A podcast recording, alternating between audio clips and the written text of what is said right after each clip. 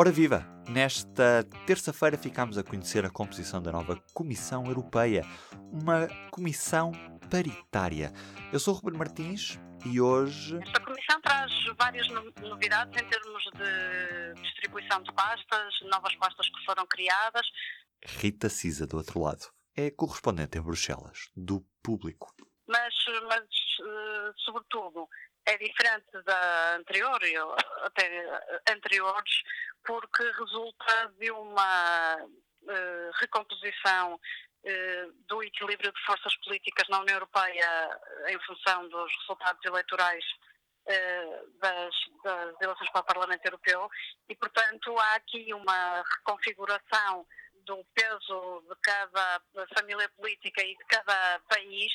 que, que, vai tornar a atividade desta próxima comissão totalmente diferente. Mas depois há assim aquelas coisas que são óbvias e que a Presidente eleita da Comissão Europeia, Ursula von der Leyen, vai poder gabar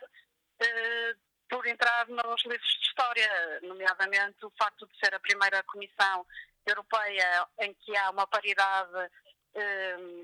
aliás, uma, quase um equilíbrio perfeito entre homens e mulheres, temos 14 homens e 13 mulheres, já incluindo a Presidente,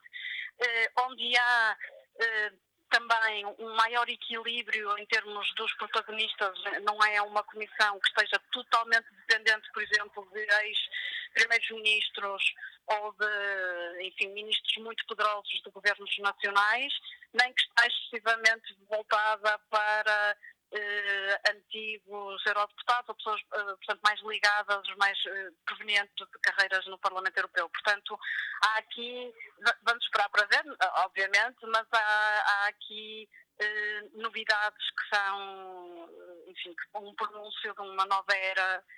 em Bruxelas. A futura comissária portuguesa, Elisa Ferreira, vai ficar responsável pelos fundos de coesão e reformas estruturais. O que é que na prática é, vai ter de fazer nesta nova comissão? O qual é que são as responsabilidades desta pasta? Ora bem, como é uma, um, um, um louro que na verdade foi um bocado inventado pela, pela Presidente da Comissão a partir de um louro existente, portanto, digamos que uh, Elisa Ferreira fica com um dossiê que é um pouco a, a política regional plus plus, eu acho que a Comissária Portuguesa está em ótimas condições para poder ter um pé em, vários, em várias áreas de intervenção que são particularmente importantes para a nova Comissão e que são, ao mesmo tempo, muito importantes para o governo português. Portanto, ela estará eh, eh, enfim, o primeiro grande desafio dela será conseguir compor um envelope financeiro para os fundos estruturais, tanto para o Fundo de Coesão, Fundo de Desenvolvimento Regional, etc., do qual, dos quais o investimento público em Portugal está bastante dependente, mas também noutros países e que está ameaçado, entre aspas, não é? Pela, pelos previsíveis cortes no orçamento global do próximo quadro financeiro plurianual. Mas, mas portanto, ela será a gestora eh, desses, desses dinheiros, dessas verbas,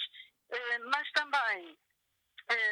será a responsável por novos instrumentos que estão a ser criados eh, e, que, e que estão voltados para aquelas que foram anunciadas como as grandes eh, prioridades da ação política da Comissão Europeia, nomeadamente o, o, a, a, transição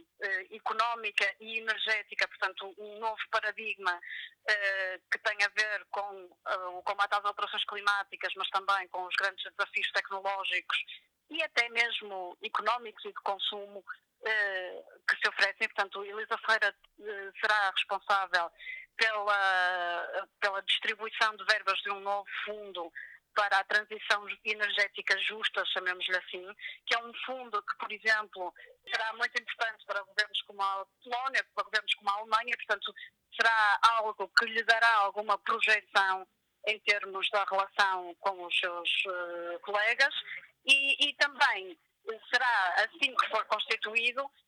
responsável por o novo instrumento para o instrumento orçamental para a competitividade e convergência, que é um nome assim um bocado pomposo,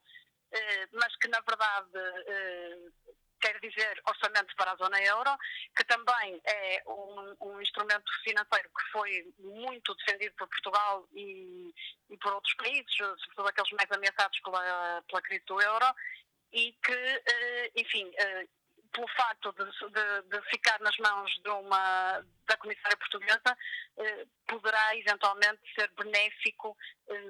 ou, ou, beneficiar o país quando, quando forem decididos os seus critérios de alocação de verbas, por exemplo. Penso que politicamente para Portugal foi um bom resultado. A negociação que foi conduzida por Lisboa e, e pela futura Presidente da Comissão. Não foi fácil mas eu acho que um dos, um, uma das notas uh, que sobressaem desta, do anúncio do próximo colégio de comissários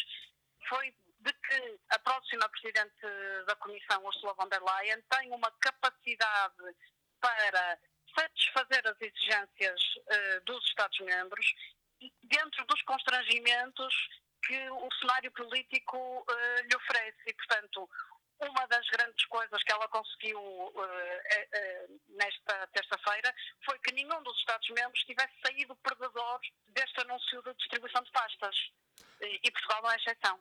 Dia, esta, esta nova comissão vai tomar a posse dia 1 de novembro. Em princípio, o Reino Unido sairia da União Europeia dia 31. Se não acontecer, o que é que vai acontecer com a pasta uh, que devia calhar ao Reino Unido? Bem, isso, uh, Ursula von der Leyen foi muito clara e isso está previsto uh, nas regras da União. Se